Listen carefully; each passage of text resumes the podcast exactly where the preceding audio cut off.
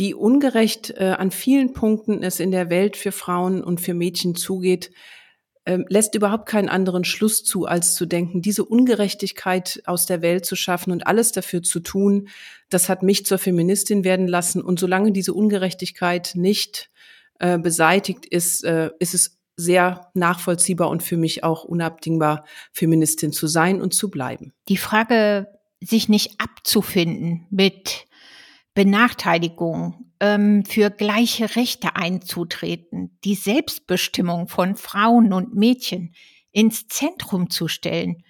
Das habe ich als junge Frau selbst für mich ganz klar in den Mittelpunkt gestellt und fand es einfach politisch auch zentral.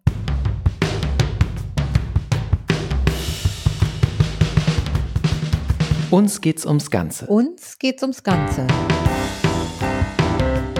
Der Podcast der Grünen Bundestagsfraktion. Und damit hallo und herzlich willkommen zu unserem Podcast Uns geht's ums Ganze. Unter der Überschrift Einmal Feministin, immer Feministin zum Internationalen Frauentag freut es mich, dass wir einen so starken und tollen Satz ins Zentrum unseres Gesprächs rücken. Ich darf mich an dieser Stelle kurz vorstellen. Mein Name ist Bussat Yam. Ich bin Moderatorin und Journalistin, arbeite für den öffentlich-rechtlichen Rundfunk und äh, freue mich sehr heute zum Weltfrauentag mit zwei sehr engagierten Frauen über Feminismus, Empowerment und das, was die beiden in der Ampelkoalition alles leisten, um für Parität zu sorgen, ins Gespräch zu gehen. Ein Hinweis an dieser Stelle. Wir zeichnen diese Folge auch per Video auf. Hallo. Das Geht also auch online anzuschauen, ganz einfach anklicken unter grüne-bundestag.de slash Frauentag. Ja, und eigentlich hätte hier heute auch Anne Spiegel, Bundesfamilienministerin, sitzen sollen, aber sie ist leider an Covid erkrankt. Gute Besserung an dieser Stelle. Umso schöner, dass unsere Vorrednerin Britta Hasselmann, Fraktionsvorsitzende der Bundestagsfraktion Bündnis 90 Die Grünen, eingesprungen ist. Hallo und herzlich willkommen. Hallo, ich grüße euch alle sowie Ulle Schaufs, frauenpolitische Sprecherin. Herzlich willkommen. Hallo, auch von meiner Seite.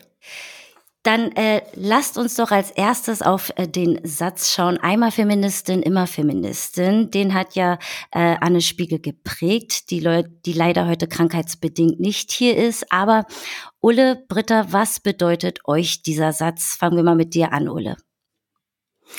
Also ich glaube, Feministin zu sein bedeutet vor allen Dingen, ähm, sich über das, die Frage des Feminismus Gedanken zu machen und festzustellen, wie ungerecht äh, an vielen Punkten es in der Welt für Frauen und für Mädchen zugeht, äh, lässt überhaupt keinen anderen Schluss zu, als zu denken, diese Ungerechtigkeit aus der Welt zu schaffen und alles dafür zu tun, das hat mich zur Feministin werden lassen. Und solange diese Ungerechtigkeit nicht äh, beseitigt ist, äh, ist es sehr nachvollziehbar und für mich auch unabdingbar, Feministin zu sein und zu bleiben. Wie siehst du das, Britta? Einmal Feministin, immer Feministin. Das trägt mich eigentlich durch mein ganzes Erwachsenenleben. Und das ist ja jetzt schon eine Weile alt. Also ich bin im Dezember 60 geworden. Und ich kann nur sagen, für mich hat das biografisch eine hohe Relevanz, weil die Frage, sich nicht abzufinden mit Benachteiligung, ähm, für gleiche Rechte einzutreten, die Selbstbestimmung von Frauen und Mädchen ins Zentrum zu stellen.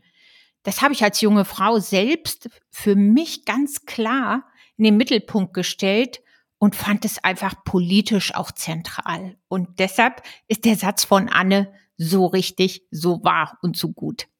Also ich höre raus, es geht viel um Ungerechtigkeit und ähm, ja, es ist wahrscheinlich auch ähm, bedingt durch das Leben, das man führt, dass man sich auch weiterentwickelt, aber vielleicht auch für die jüngere, für die jüngere Generation.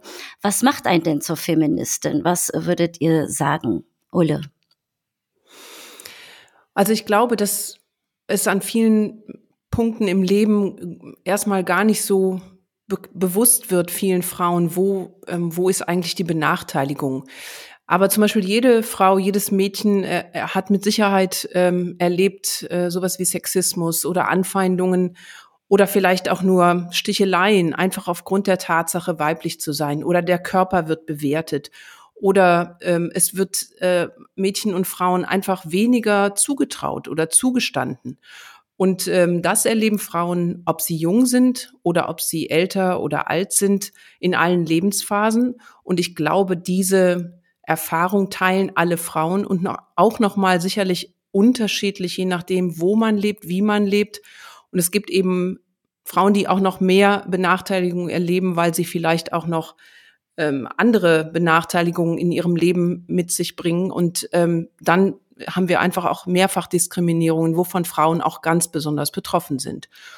Und mit dieser Lebenserfahrung ähm, haben Frauen grundsätzlich einfach einen längeren Weg, um, um anzukommen, auch an einem Selbstbewusstsein, ähm, einfach auch die Stimme zu erheben und Macht und Anspruch auf Mitgestaltung und auf, auf, ja, auf den Machtanspruch zu erheben, sich Raum zu nehmen in der Gesellschaft, ob es jetzt in der Straßenbahn, im Bus oder ob es eben auf einer großen Bühne ist oder vielleicht auch in einer Regierung. Dieses Selbstverständnis ist Frauen und Mädchen einfach nicht so gegeben und äh, wird gesellschaftlich auch nach wie vor nicht so gefördert. Und das ist der Grund, warum wir von Bündnis 90 Die Grünen äh, eine feministische Partei sind. Das ist die Basis unserer Partei. Und dafür machen wir heute noch Politik. Und du hast auch gerade schon über intersektionalen Feminismus gesprochen. Da gehen wir näher noch drauf ein an späterer Stelle. Äh, Britta, würdest du da was ergänzen wollen oder äh, findest du an dieser Stelle kann man auch tatsächlich schon eine Zäsur setzen? Ja, in unserem Grundgesetz, was uns allen ja sehr wichtig ist, da ist der Artikel 3. Und dieser Artikel 3, der garantiert Frauen und Männern die gleichberechtigte Teilhabe am gesellschaftlichen Leben in dieser Gesellschaft. Und das ist halt etwas, das steht in unserem Grundgesetz, ist aber in vielen Lebensbereichen bis heute nicht Realität obwohl Frauen mehr als die Hälfte der Bevölkerung sind. Und das ist natürlich etwas, da müssen wir politisch etwas verändern, damit Frauen den gleichen Zugang zu Macht, zu Verantwortung, zu Zeit und zu Geld haben. Und ähm, das ist bis heute nicht so. Und deshalb dürfen wir uns damit nicht abfinden, sondern müssen sagen, der Artikel 3 ist die Ausgangsbasis und darauf müssen wir jetzt aber in vielen gesellschaftlichen Bereichen Veränderungen erwirken. Mhm. Also es ist eigentlich ganz einfach, es geht um Gleichstellung, aber was meint ihr, warum polarisiert der Begriff denn immer wieder? Also ich habe schon das Gefühl, dass es äh, sowohl bei Frauen als auch Männern ähm, verschiedene Strömungen gibt, die sagen, ja, ich bin ja schon für Gleichberechtigung, aber ja, ich bin doch kein Feminist oder nee, Feministin, das ist mir zu krass, der Begriff. Also was meint ihr, warum gibt es da immer noch ähm, Menschen, die zögern, wenn es um das Thema Feminismus gibt oder sich auch dazu zu bekennen. Ulle. Also es geht natürlich bei der Gleichberechtigung darum, gleiche Rechte zu haben. Und da, wo es eine Seite weniger vom Kuchen hat, da hat die andere Seite mehr.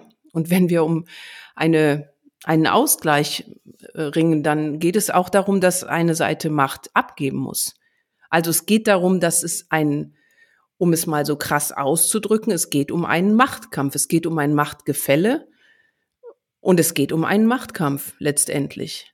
Und ähm, das ist nicht angenehm.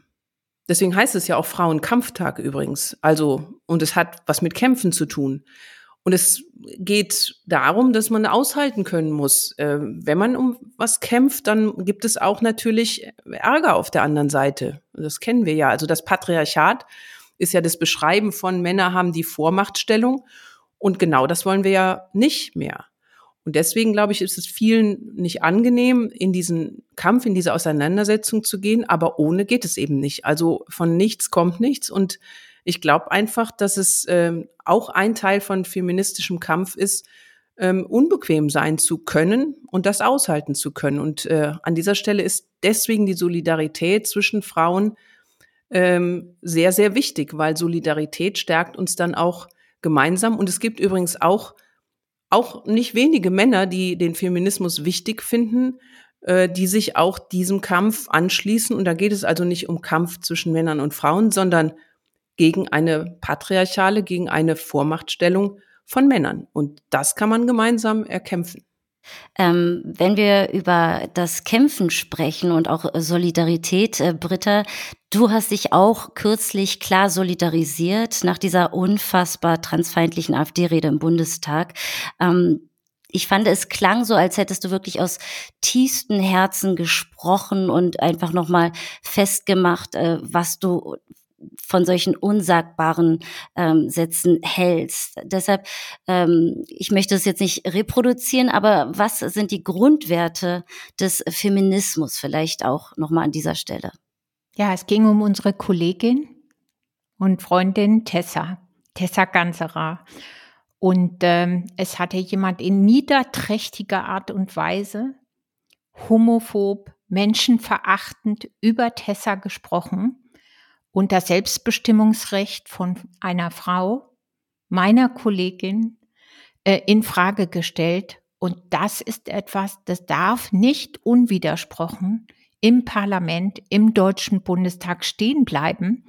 Und deshalb habe ich persönlich ein ganz großes Bedürfnis gehabt. Und ich war so froh, dass mit mir alle Demokratinnen und Demokraten dieses Hauses, des Parlamentes, auch der Auffassung haben, dass das eine klare Zurückweisung erfordert. Und ähm, ja, das war, war mir ein Bedürfnis, das auszusprechen und zu sagen, Stopp, Widerspruch, Zurückweisung und Entlarvung dieser niederträchtigen homophoben Art und Weise mit Menschen umzugehen, weil das hat ja Methode bei der AfD. Verachtung von Menschen und die Herabsetzung von Menschen, gruppenbezogene Menschenfeindlichkeit. Damit versuchen die immer wieder zu arbeiten. Und wenn dann sich so viele solidarisch erklären, ja, und das zum Ausdruck bringen im Parlament, dann ist das ein ganz wichtiges Signal. Egal, ob man der CDU-Fraktion angehört oder der Grünen-Fraktion oder der FDP oder der Linken oder der SPD. Und das ist an dem Tag passiert. Wir sprechen ja auch heute über genau die verschiedenen Aspekte des Feminismus. Da spielt natürlich auch der Queerfeminismus eine Rolle, Ulla. Ulle, ähm, was hat sich da deiner Meinung nach in den letzten Jahren verändert, aber wo muss vielleicht auch noch weiter gekämpft werden? Ich mag vielleicht anfangen mit dem, was Britta gerade nochmal gesagt hat, auch ähm, die Situation, die wir im Plenum erlebt haben, äh, zu der vereinbarten Debatte zum äh, Frauentag. Zum, das war ja eine verabredete Debatte zwischen den Fraktionen und äh, die ist äh, so unendlich widerlich genutzt worden äh, von Seiten der AfD, um Tessa Ganserer anzugreifen. Und ich wollte nur noch mal sagen, erstens, äh, hat, glaube ich, hast du uns äh, allen sehr, sehr aus der, aus der Seele und aus dem Herzen gesprochen, Britta. Und ich fand es sehr wichtig, äh, diese Klarheit, ähm, diese Zurückweisung von so einer übergriffigen, widerlichen äh, Angriffsrede. Und ähm, ich habe sehr viele Reaktionen bekommen nach diesem Plenartag, äh, nach dieser Auseinandersetzung auch von vielen Frauen, von vielen Feministinnen, ähm, auch die vielleicht auch mit dem Selbstbestimmungsgesetz noch nicht sicher verstanden haben oder sich gefragt haben, worum geht es hier eigentlich? Und das war so der Anlass, äh, auch Tessa Ganserer anzugreifen, was unsäglich war. Aber ich habe so viele aus einem tief, aus einer tiefen Überzeugung ähm, gehört, die gesagt haben, wenn das dieser, wenn das der Grund ist, wenn das die AfD so nutzt, dieses Selbstbestimmungsgesetz Menschen wie Tessa und andere zu diskreditieren, dann habe ich eine sehr, sehr klare Meinung auch zum Selbstbestimmungsgesetz und habe mich auseinandergesetzt damit und jetzt weiß ich, worum es da geht. Und das wollte ich noch mal einmal sagen hier, weil ich fand es sehr, sehr wichtig, weil es hat doch wirklich was verändert. Was zum Queerfeminismus ähm, als wichtige Punkte natürlich auf jeden Fall noch genannt werden muss, ist natürlich nicht nur das Selbstbestimmungsgesetz, sondern grundsätzlich ähm, der Kampf äh, gegen das Patriarchat, was ich eben so gesagt habe, das betrifft eben auch alle, alle marginalisierten Gruppen. Also, und ich sage jetzt zum Beispiel das Abstammungsrecht, also zum Beispiel zwei Mütterfamilien oder ähm, zwei ähm, nicht heterosexuelle äh, Menschen, die ähm, oder heterosexuelle Paarkonstellationen, die Kinder bekommen, die gleichzustellen, also Kindern von Anfang an, von Geburt an zwei rechtliche Eltern an die Seite zu stellen. Das, äh, das ist das, was wir nach der Ehe für alle noch dringend brauchen. Was wir im Queerfeminismus grundsätzlich ähm, anstreben, ist das Selbstbestimmungsgerecht aller Menschen ähm, zu stärken. Und es ist egal, ob es Frauen sind, ob es Transfrauen sind, ob es Frauen mit Behinderungen sind, ob es Frauen ähm, äh, mit ähm, internationaler Familiengeschichte, ähm, People of Color sind. Es ist ganz grundsätzlich so, dass das Selbstbestimmung, die Selbstbestimmung von Menschen ähm, in jeder Form auch bei allen Fragen der Reproduktion gestärkt wird. Ähm, was ich mich ich finde es, ich meine, es ist klar, es herrscht Konsens bei uns. Es ist eine wahnsinnig tolle Arbeit, die ihr da leistet. Es ist auch ein Riesenengagement, was ich einfach daraus höre. Aber was ich mich in diesen Debatten immer wieder frage, es gibt ja durchaus trotzdem auch ähm, feministische Aktivistinnen, zum Beispiel die TERFs, die da sehr radikal sind in ihrer Haltung, trotz allem. Warum Gibt es da immer wieder Ängste zum Beispiel vor Transfrauen? Warum ähm, gibt es Befürchtungen? Warum schließt man da trotzdem immer wieder Gruppen aus? Könnt ihr das, Ulle, kannst du das vielleicht noch mal ein bisschen näher erklären? Also ich glaube, es ist eine Vorstellung, die, also ich habe jetzt in den letzten Monaten, Jahren sehr viel Diskussionen dazu auch erlebt und viele Fragen auch äh, erlebt, die sich viel damit auseinandersetzen, eher so mit biologistischen Fragen ganz oft. Also die Frage von, ähm, es gibt eigentlich nur zwei Geschlechter und wieso wird das auf einmal verändert? Also ich glaube, dass da viel ähm, Angst ist auch vor Veränderung. Ich glaube allerdings auch, und das ist auch mein Begriff von Feminismus und der ist es auch immer gewesen, ähm, Feminismus ist nicht biologistisch. Ja, also ich glaube, dass die Frage von, wie viele Geschlechter gibt es ähm, oder was gibt es auch zwischen den Polen, zwischen männlich und weiblich an, an Geschlechtern oder Geschlechtsidentitäten, äh, das ist nicht festgelegt. Und damit hat sich Feminismus immer schon beschäftigt. So ist das tatsächlich. Und ähm, die Angst, dass auf einmal eine Weltvorstellung vielleicht äh, sich verändert oder ein, eine Sicht auf die, auf die Strukturen von Geschlechtern, das, glaube ich, macht ähm, manchmal Unbehagen und Angst. Und dann wird es jetzt, finde ich, von Seiten der, derjenigen, die das Selbstbestimmungsgesetz ablehnen, sehr oft so definiert, zu sagen, ähm, also man kann sich nicht einfach sein Geschlecht selber aussuchen, ähm, weil das würde ja bedeuten, äh, wenn jetzt ein Mann sagt, ich bin kein Mann, sondern ich bin eine Frau, dass dann eine Bedrohung in Frauenschutzräumen zum Beispiel passieren könnte. Diese Annahme ist an sich, glaube ich, die falsch, der falsche Anfang, weil ich einfach sagen muss, dass jemand sein Geschlecht erstens selber bestimmen können muss. Ähm, da kann sich keiner reinmischen, da kann sich auch kein Staat reinmischen. Aber dass es niemals so sein kann, aus meiner Sicht, ähm, dass jemand sagt, ich möchte ähm, mein, meine Geschlechtsidentität oder mein, mein Geschlecht ähm, ändern, aber um es zu missbrauchen, um Gewalt auszuüben gegen Frauen. Diese Annahme ist, glaube ich, die grundfalsche Annahme.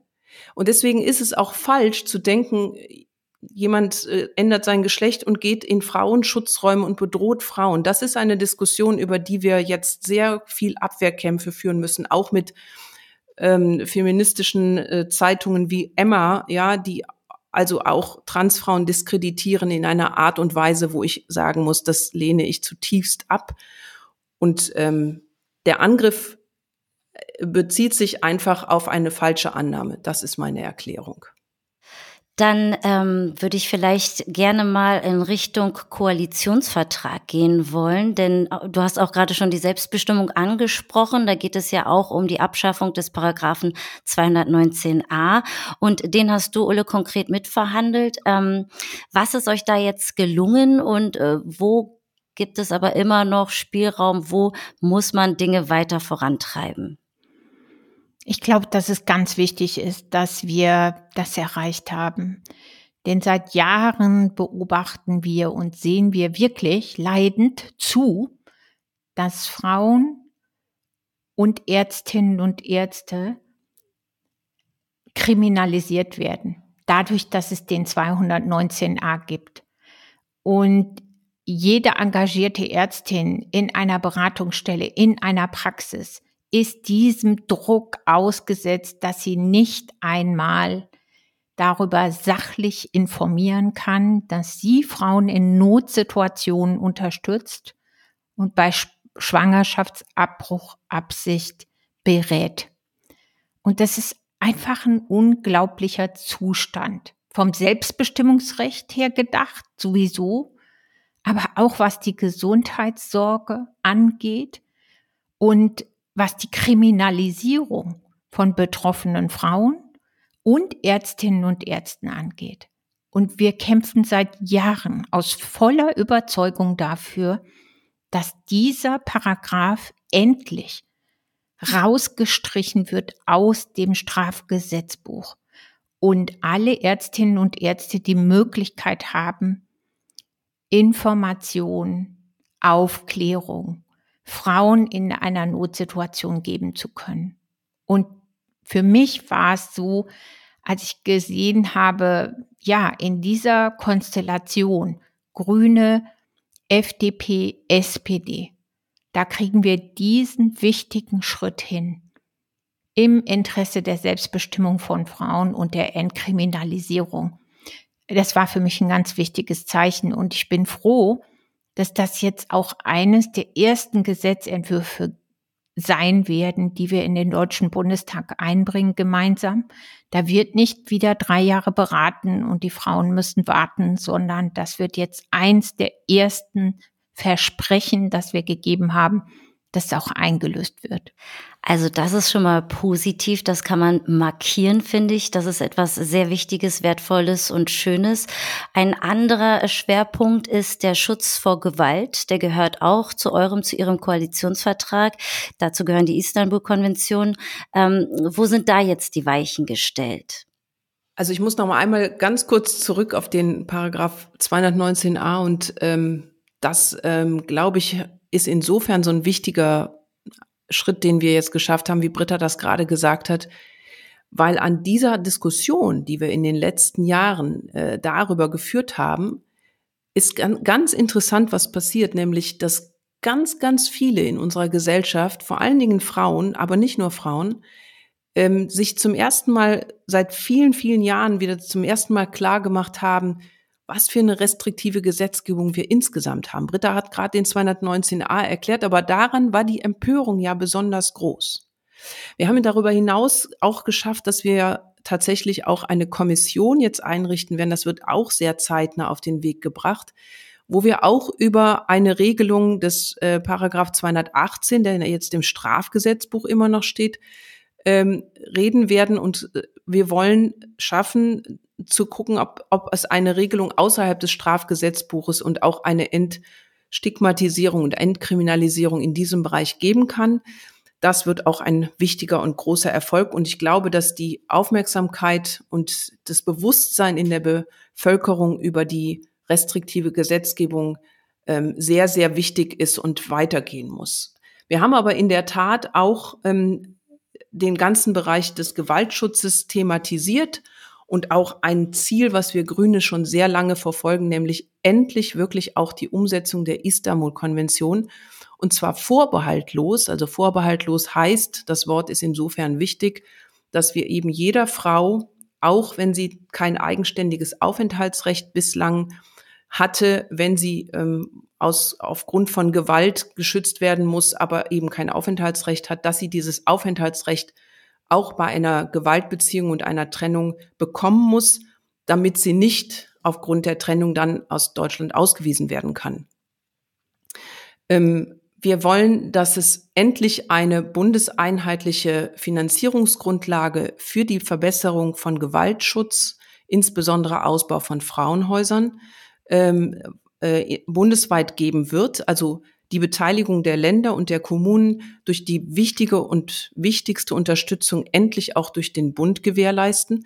Das wird eine große Aufgabe sein. Das haben wir sehr intensiv in den Verhandlungen diskutiert und haben es in den Koalitionsvertrag geschrieben. Und wir werden jetzt, und zwar mit den Frauenverbänden, mit den Frauenhauskoordinierung und autonomen Frauenhäusern, den Bundes, äh, den, dem Bundesverband der Frauenberatungsstellen und Notrufe und anderen Fachfrauen von den ähm, Paritätischen Wohlfahrtsverband und anderen ähm, großen Organisationen der AWO und anderen werden wir ähm, hier versuchen und mit den Ländern äh, eine Regelung zu finden, wo wir endlich eine bessere Finanzierung des Gewaltschutzes äh, auf die Beine stellen. Das ist ein ganz wichtiger Schritt, den Ulle da gerade anspricht, weil viele der Frauen, die von Gewalt bedroht sind, erleben das natürlich hautnah. Wo kann ich hin? Wo ist, sind Frauenschutzräume in der Stadt, in der Region, in der ich lebe? Und Frauen, die in diesen Hilfestrukturen arbeiten, in der Kommunalpolitik aktiv sind, ja, vor Ort sind, die wissen, was das bedeutet, dass wir da so ein Unterangebot haben, dass wir zu wenig Schutzräume, zu wenig Plätze in Frauenhäusern, in Fluchthäusern haben. Und deshalb ist auch das ein ganz wichtiger Schritt, damit die Frau, die vielleicht im Paderborn im Frauenhaus arbeitet, nicht erst die NRW-Landkarte angucken muss, wo in Nordrhein-Westfalen vielleicht noch ein Platz frei ist für die Frau, die jetzt gerade Hilfe braucht. Und ähm, das ist ein ganz wichtiger Schritt und wir beraten da wirklich seit Jahren dran rum an der Lösung zwischen Bund und Ländern. Und die Leidtragenden sind halt die Frauen und die Hilfestrukturen vor Ort. Und deshalb bin ich froh, dass wir das verankern konnten im Koalitionsvertrag. Und vielleicht noch eine Ergänzung, ähm, weil ich glaube, das ist ein ganz wichtiger Punkt für alle, die sich auch auskennen, äh, wie Britta das gerade auch beschreibt. Ähm, die wissen, es gibt in Deutschland nach wie vor nicht für alle Frauen äh, Möglichkeiten, bisher auch in einen Frauenschutzraum oder in ein Frauenhaus zu kommen. Es gibt Frauen, die fallen im Hilfesystem durchs Raster, ob das Studentinnen sind, ob das Frauen mit Fluchterfahrung sind, ob es Frauen ohne Aufenthaltsstatus sind, die es auch gibt. Und alles das puffern, die bisher, die oft eben auch die Frauen in den Frauenhäusern, die sagen, wir können keine Frau abweisen, wenn sie solche dringenden Schutzbedarfe hat. Und sie kriegen das dann und versuchen das hinzubekommen. Aber es geht alles ganz oft auf die Knochen von Mitarbeiterinnen der Frauenhäuser und die puffern im Prinzip äh, den Gewaltschutz, äh, den der Staat nicht gewährleistet. Und das wollen wir hier endlich nachbessern. Ja, also ich äh, hoffe, unseren ZuschauerInnen und auch ZuhörerInnen geht es genauso wie mir. Ich kriege immer wieder so, ähm, ja, tatsächlich Gänsehaut bei all dem, was ich hier äh, zu hören bekomme von euch und auch was wir hier markieren und äh, was ihr an Arbeit leistet. Das sind sehr viele ernste, wichtige Themen, die wir hier ansprechen, die aber durch eure Politik vorangebracht werden. Ähm, ein wichtiger Aspekt ist natürlich auch ähm, das Thema Equal Pay Day. Wir zeichnen das heute auf. Das kann ich an dieser Stelle, glaube ich, einmal erwähnen. Es ist ein symbolischer Tag. Ähm, das heißt, angenommen, Frauen verdienen gleich so viel wie Männer, dann hätten sie bis Anfang März umsonst gearbeitet. Jetzt können wir uns alle überlegen, Gut, dann machen wir 2023 bis März gar nichts. Mal sehen, was dann passiert. Aber ähm, das Thema Gleichstellung, also Stichwort Entgeltgleichheit, das äh, ist ja auch bei euch ein wichtiges Thema. Inwiefern ähm, hat es da eine Entwicklung gegeben? Inwiefern ist euch da mehr Transparenz gelungen, Britta? Ja, ich, ihr müsst euch einfach vorstellen, seit über 60 Jahren gibt es das Entgeltgleichheitsgebot. Und trotzdem ist es so, dass Frauen für gleichwertige Arbeit weniger Geld verdienen. Und dafür gibt es gar keinen Grund. Außer, dass man Frauen benachteiligen will. Für gleichwertige Arbeit muss es gleichen Lohn geben. So, und Frauen verdienen 18 Prozent, das Gender Pay Gap, das sogenannte, ist 18 Prozent, beträgt 18 Prozent. Das müssen wir uns mal vorstellen. Und deshalb ähm, gibt es jetzt ja seit ein paar Jahren ähm, das Entgeltgleichheitsgesetz, aber da müssen wir nachlegen. Da gibt's einfach zu viele Ausnahmen. Ähm, wir müssten die Wirksamkeit evaluieren. Und wir haben den ganz starken Eindruck, wir Bündnis 90 Grüne Frauen, dass wir da noch nachlegen müssen, weil wir glauben, dass wir im Bereich der Angebote von Arbeitsplätzen und der Entlohnung nicht alle erreichen durch das jetzt konstruierte Gesetz. So, das wird jetzt eine Aufgabe sein, die liegt vor uns. Und auch da hat Ulle natürlich hart mitverhandelt. Von daher ähm, kann sie bestimmt auch noch eine Einschätzung dazu geben. Ja, gerne. Also ich ähm, finde, das ist ein Thema, was uns, oh, ja, also man kann es eigentlich fast schon nicht mehr hören. Also du hast es gerade auf den Punkt gebracht, Britta.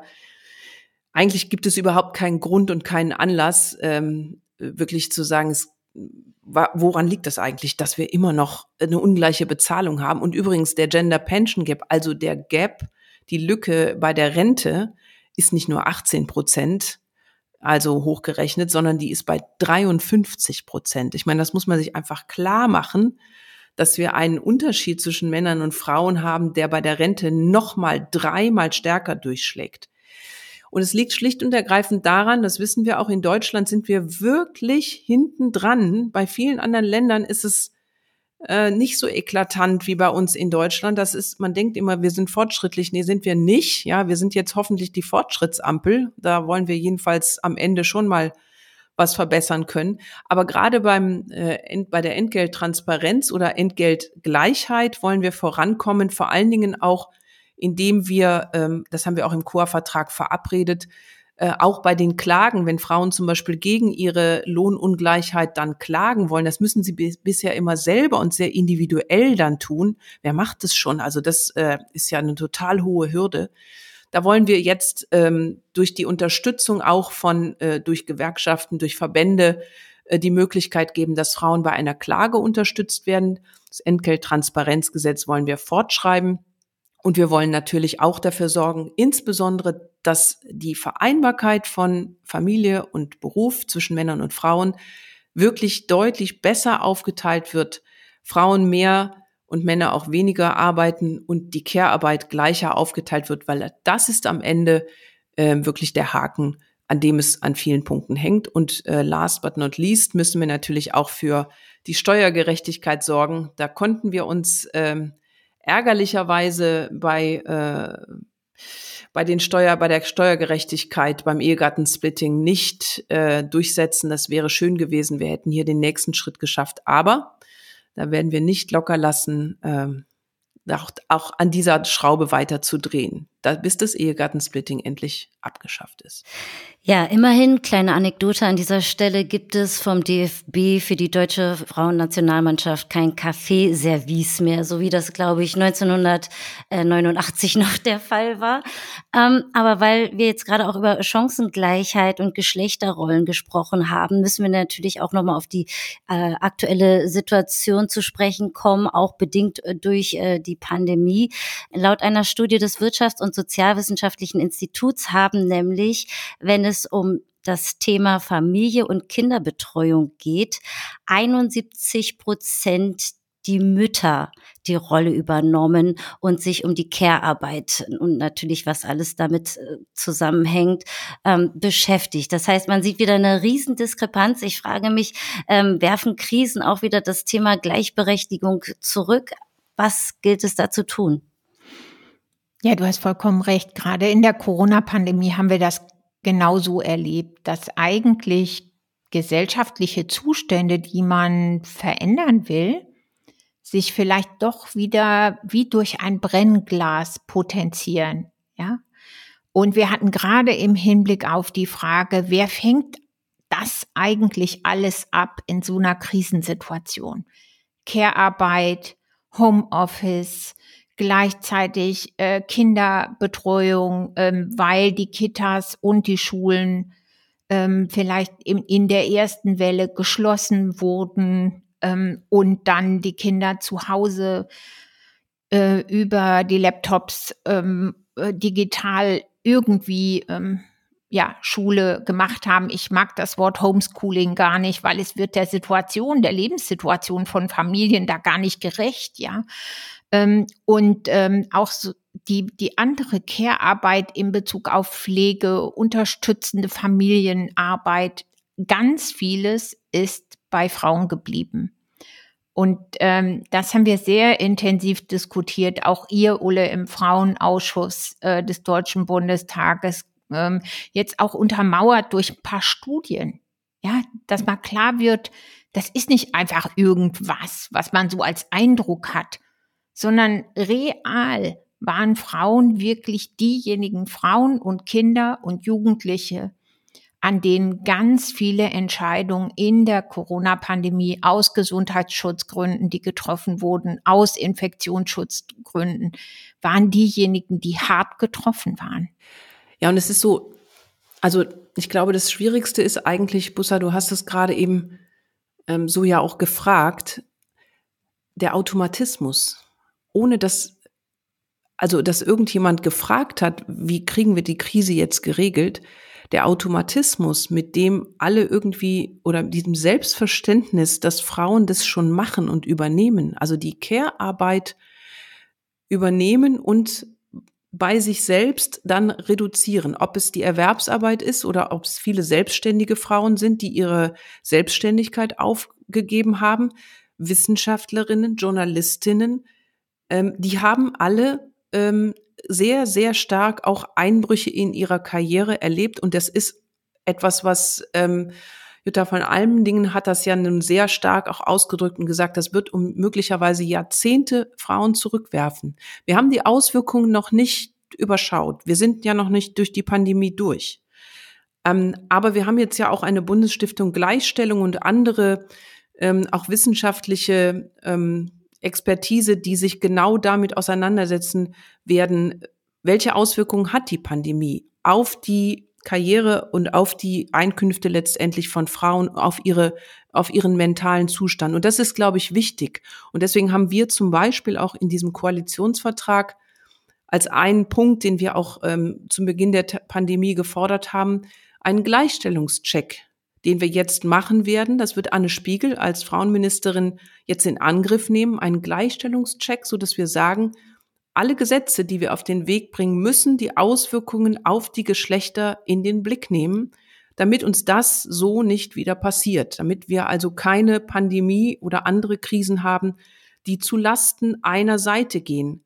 Das ist die Fortsetzung dessen, was wir als Feministinnen nicht mehr wollen und nicht mehr uns leisten können.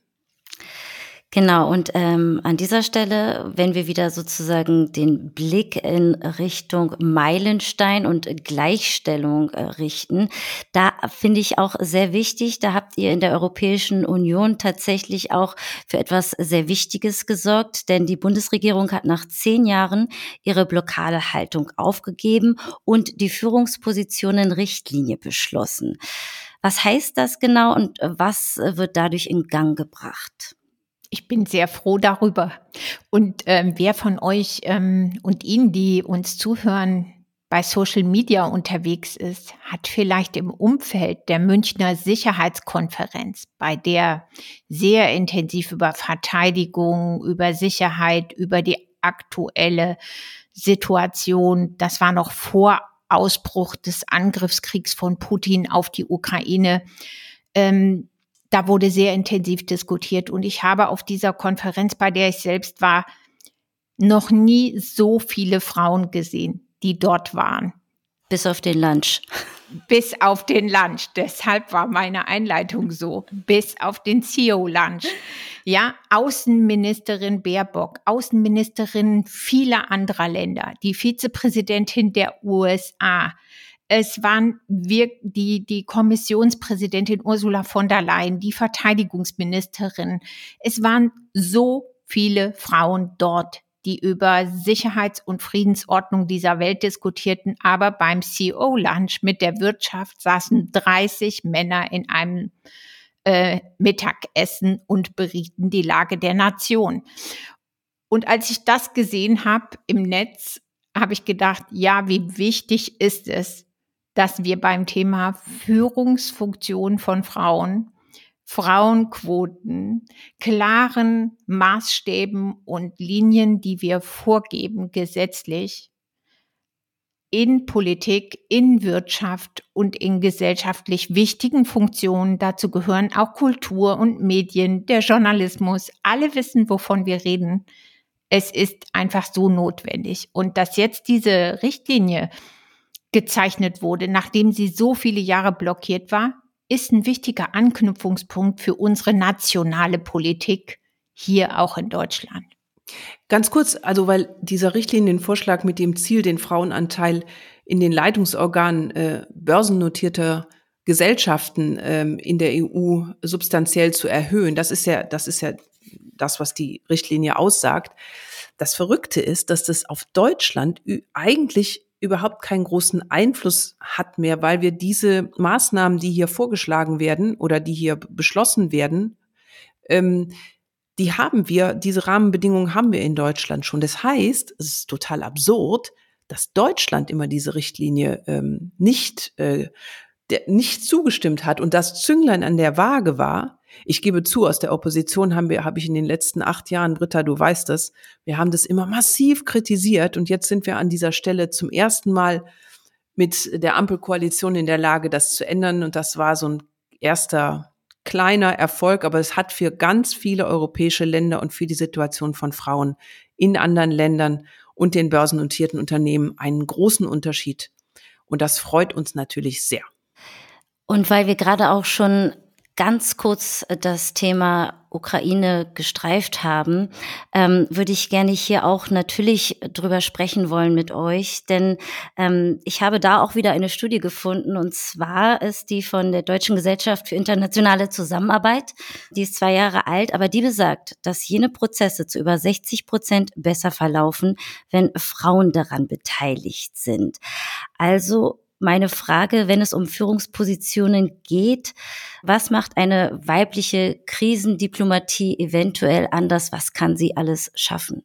Ja, ich glaube, das ist so ein Punkt, weshalb wir uns so stark gemacht haben in den Koalitionsverhandlungen und dann jetzt auch im Bündnis mit ähm, FDP, SPD und uns Bündnis 90 Die Grünen vereinbart, einer feministischen Außenpolitik.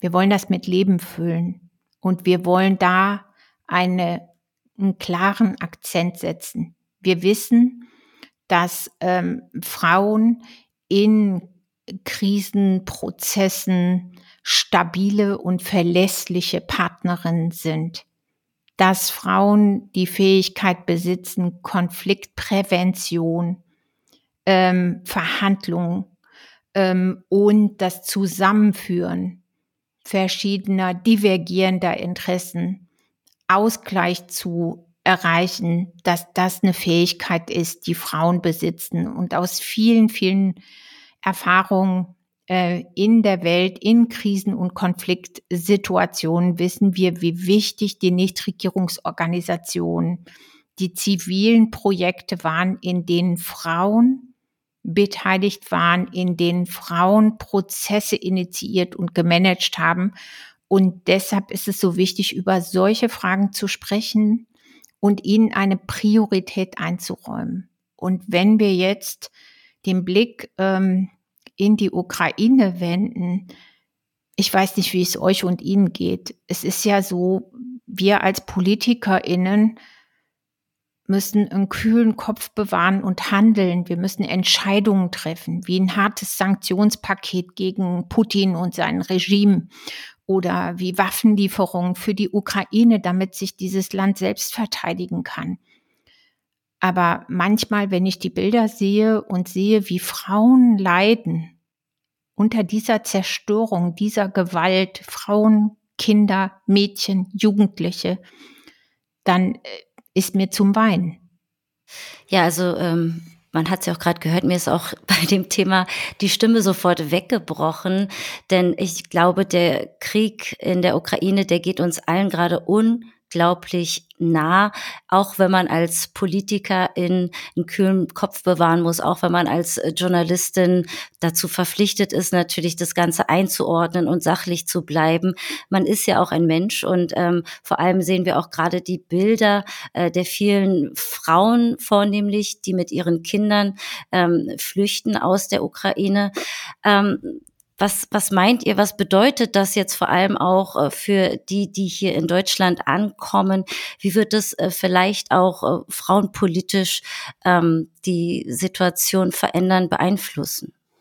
Ja, ich glaube, dass es erstmal auch für uns hier in Deutschland ähm, auch zum ersten Mal ist aus einem sehr fast unmittelbaren Nachbarland, also die Ukraine ist sehr nah, dass es natürlich eine eine hohe Bereitschaft und große Solidarität jetzt gibt, einerseits und andererseits die Situation so ist, dass wir gerade über 90 Prozent Frauen und Kinder haben, die flüchten. Also es ist eine, auch eine neue Situation, in der jetzt ganz viele ähm, Dinge organisiert werden müssen, aus meiner Sicht, die mit einem mit genau diesem Blick, also mit der Sensibilität dafür, wer kommt. Da kommen Frauen und Kinder. Und was brauchen die Frauen und Kinder? Da haben wir jetzt in der Ampelkoalition auch viele, viele sehr intensive, schnelle Entscheidungen zu treffen.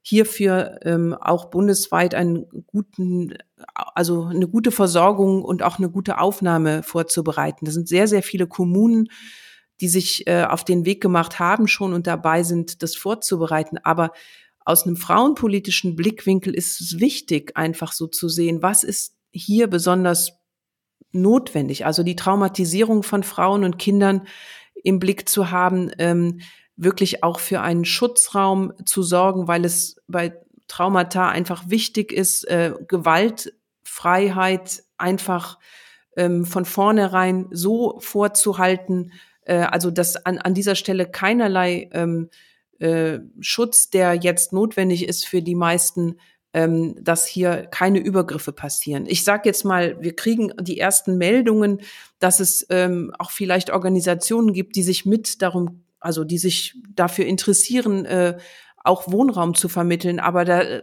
stellen wir fest, es gibt nicht nur gute Absichten. Ja, also es gibt durchaus auch ähm, man muss sehr, sehr genau darauf achten, dass wir hier auch wirklich eine sehr verantwortliche, sehr verantwortlichen Umgang mit vor allen Dingen den Frauen und Kindern ähm, hier auf die Beine stellen. Ähm, ich will trotzdem äh, auch noch mal sagen, grundsätzlich auch in Bezug auf die feministische Außenpolitik ist es natürlich jetzt bei der Aufnahme das, was ich gerade gesagt habe, ist wichtig. Aber ich glaube, der, das also die Verhandlungen, auch Diplomatie auf der, auf der internationalen Ebene, wie Annalena Baerbock das gerade, ich finde, auch auf sehr empathische Art und Weise tut und viele andere Frauen, ähm, wie Britta das gerade gesagt hat, auf der Sicherheitskonferenz, die auch auf Krisen nochmal anders schauen. Ähm, das, glaube ich, ähm, ist ein Thema, was wir seit Jahrzehnten immer und immer wieder thematisieren. Äh, die UN-Konvention 1325, die immer sagt, in Krisen und Krisen und Lösungen gegen Kriege oder Kriegsende muss, müssen Frauen bei diesen äh, Krisenbewältigung und Lösungsansätzen beteiligt sein, weil sie anders auf die, auf die Lösungen schauen. Also weil sie auch, ähm, auch sehr deutlich den Unterschied ähm, für Lösungen aus Kriegs, äh, ähm, Erfahrungen ähm, ziehen. Also dass Frauen oft eben nicht nur Betroffene sind von Kriegen im Sinne von, sie werden genauso ausgebombt, sie werden, ähm, sie müssen fliehen, ja, sondern Frauen sind oft sogar die direkten Opfer äh, von Kriegs, ähm, ähm, Gewalt. Also das heißt, Gewalt auf dem Körper von Frauen ist ein Teil von Kriegsstrategie. Also Vergewaltigung ist eine Kriegsstrategie. Und das sind andere Betroffenheitsgrade von Frauen. Und das ist eine, also das ist eine Herangehensweise bei feministischer Außenpolitik, die genau diese Sichtweise mit sich trägt und nicht ausblendet, wie das oft sonst in vielen, vielen sehr männlich geprägten Kriegsstrategien einfach ähm, nicht der Fall ist. Britta, möchtest du da noch was ergänzen, vervollständigen? Ja, es treibt uns einfach alle sehr um. jeden Tag aufs Neue und es geht uns allen wahrscheinlich so, auch denjenigen, die uns hier gerade zuhören. Das sind Bilder und Eindrücke, die lassen uns einfach nicht los. Und viele von uns haben sich nicht vorstellen können, dass es zu einem so brutalen Angriffskrieg von Putin auf die Ukraine kommt, mit all dem Leid, all der Zerstörung, den Kriegsverbrechen und diesem eklatanten Bruch des Völkerrechtes. Und wenn, man, wenn wir diese Bilder sehen und dieses Leid und die Zerstörung, die Zerstörung von Kultur, von Städten, von Lebensräumen und von Familien, dann ist es natürlich unsere humanitäre Verpflichtung und Verantwortung, jetzt Menschen, die hierher fliehen, in viele andere europäische Länder fliehen, das sind in erster Linie Frauen und Kinder, dass wir denen Unterstützung bieten. Und das heißt soziale Unterstützung, Wohnen, materielle Sicherung, aber eben auch Gesundheitsvorsorge und Traumataberatung. Das werden viele, viele von denen brauchen bei dem Erlebten. Und ich äh, bin ganz sicher, das werden, wird uns noch sehr, sehr lange beschäftigen, weil wir wissen nicht, wo dieser Wahnsinn hinführt. Wir sehen auch in Russland selbst eine solche Gewalt und Repression gegen Menschen, die dort gegen Putin und sein Regime auftreten ähm, und sagen, wir wollen, dass dieser Krieg beendet wird und wir bringen unsere Solidarität mit der Ukraine zum Ausdruck. Verhaftungen, Strafgesetze, all das sind die Folgen. Und ähm, das Leid ist, ist groß und es ist ähm, etwas für uns alle, glaube ich, eine sehr belastende Situation, damit umzugehen. Und dabei ähm, äh, nicht zu vergessen, dass es ähm, insbesondere mit Blick auf Frauen ähm, weltweit wie Afghanistan, wie Jemen, wie äh, in den afrikanischen Ländern Übergriffen von Boko Haram, Entführungen von Mädchen, ähm, viele Situationen äh, und viele Länder gibt, wo Frauen das erleben, was uns aber dann in, aus dem Blickfeld gerät. Und äh, deswegen kann ich nur sagen, ich bin nächste Woche bei der UN-Frauenkonferenz in New York da wird genau dieser Blick getan auf die Krisengebiete dieser Welt, wo es sehr, sehr viele Frauen und Mädchen sind, die, ähm, ja, die in unser Bewusstsein kommen müssen, wo wir auch als, ja, wo wir auch global drauf schauen müssen. Aber in allererster Linie ist die Solidarität mit allen Frauen wichtig. Und jetzt äh, werden wir hier in Deutschland sehr konkret äh, mit der Flucht von Frauen aus der Ukraine solidarisch dafür alles tun, auch in dieser Ampelkoalition hier die bestmöglichen Unterstützungen anzubieten. Es fällt mir gerade schwer, eine vielleicht noch Richtung zu finden, wie wir abschließend nochmal uns vielleicht ähm, einem positiven Aspekt widmen können. Aber ich versuche es dennoch, denn ähm, wir haben gerade über Solidarität gesprochen, über die vielen NGOs, über die ganze Unterstützung und auch die Hilfe von vielen Zivilistinnen, die einfach mit dabei sind und unterstützen. Ähm, deshalb auch nochmal mit Blick auf den ähm, Internationalen Frauentag oder ähm, Frauenkampftag. Welche Frauen sind für euch ein Vorbild? Habt ihr feministische Frauen, wo ihr sagt, die treiben mich an oder die haben mich geprägt? Ich habe mit Sicherheit keine konkrete Person, wo ich sagen kann, die hat mich geprägt. Wer mich geprägt hat, sage ich immer wieder. Die Frage habe ich schon oft bekommen. Aber wer mich geprägt hat, ist keine in dem Sinne Feministin, aber äh, im Geist äh, einfach die Dinge anders zu machen und anders zu sehen, ist es mit Sicherheit Pipi Langstrumpf. Also ähm, gegen, gegen den Mainstream zu bürsten und nachzudenken, ist das, was an vielen Punkten, finde ich, ähm, den Feminismus ausmacht, eben die Dinge zu hinterfragen und ähm, auch ungewöhnliche Dinge äh, und Wege einzuschlagen. Das, glaube ich, ähm, macht es aus. Und ich würde aber auch sagen, ganz aktuell in den letzten Jahren hat mich eine Person sehr beeindruckt. Das ist äh, Jacinda Ardern, ähm, die ähm, Chefin aus Neuseeland, die es tatsächlich schafft. Und ich finde, dass äh, Annalena Baerbock das schon oft sehr, sehr vergleichbar auch äh, jetzt in den letzten Wochen, seit sie Außenministerin ist, ähm, auch schafft, nämlich ähm, einen anderen Sound, einen anderen Blickwinkel äh, einzunehmen, aber ihn nicht nur einzunehmen, sondern eben auch auszusprechen und auch umzusetzen. Also wirklich die Sprache und die Herangehensweise als Politikerin auf der Weltbühne ähm, andere Standards und andere Denkstrukturen in den Vordergrund zu stellen, obwohl das jetzt sehr technisch klingt, aber wir wissen alle, was gemeint ist.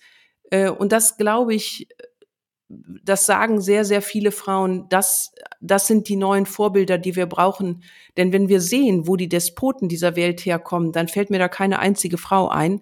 Dann ist es männlich und dann sind wir wieder beim Ausgang, nämlich, dass das Ende des Patriarchats wirklich, äh, es, es, es wird Zeit, dass wir es einleiten. Und es sind die Frauen, die mir Hoffnung machen. Von daher sind es für mich schon ähm, diejenigen, wo ich sage, sie sollten Vorbilder sein, vor allen Dingen für die jüngere Generation. Toll, Ulle. Wir haben gar nicht drüber gesprochen, wen du oder ich vielleicht auswählen. Wir kannten die Frage von Busser gar nicht. ähm, also bei mir ist es Ruth Baser Ginsburg. Sicher eine von vielen sehr beeindruckenden Frauen. Ich finde viele Frauen sehr beeindruckend. Aber an sie denke ich ganz oft weil sie wie keine andere, glaube ich, zumindest öffentlich sichtbar so eingetreten ist für Demokratie und Rechtsstaatlichkeit. Und äh, viele der Fragen, die wir gerade erörtert haben, für die sind Demokratie und Rechtsstaatlichkeit die Basis. Menschenrechte, Demokratie, Rechtsstaatlichkeit die, ja, und da war sie immer eine der wirklichen Hüterinnen und der Kämpferinnen, auch insbesondere für Frauenrechte. Und ähm, deshalb finde ich, ist sie wirklich ein großes Vorbild für mich.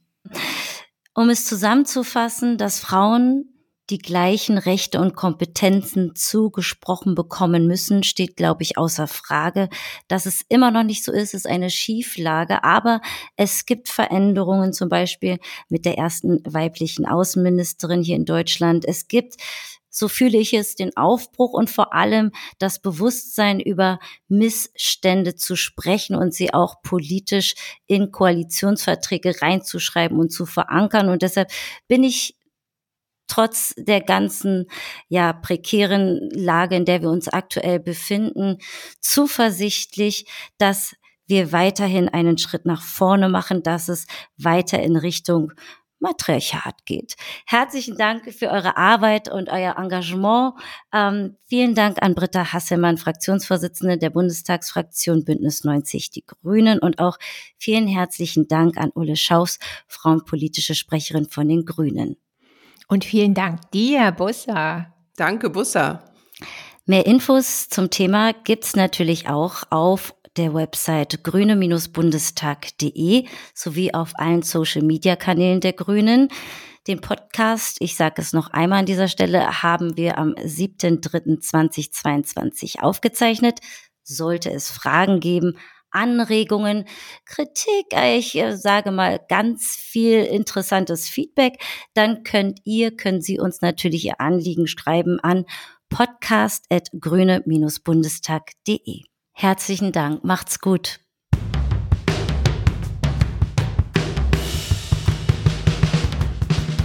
Uns geht's ums Ganze. Uns geht's ums Ganze.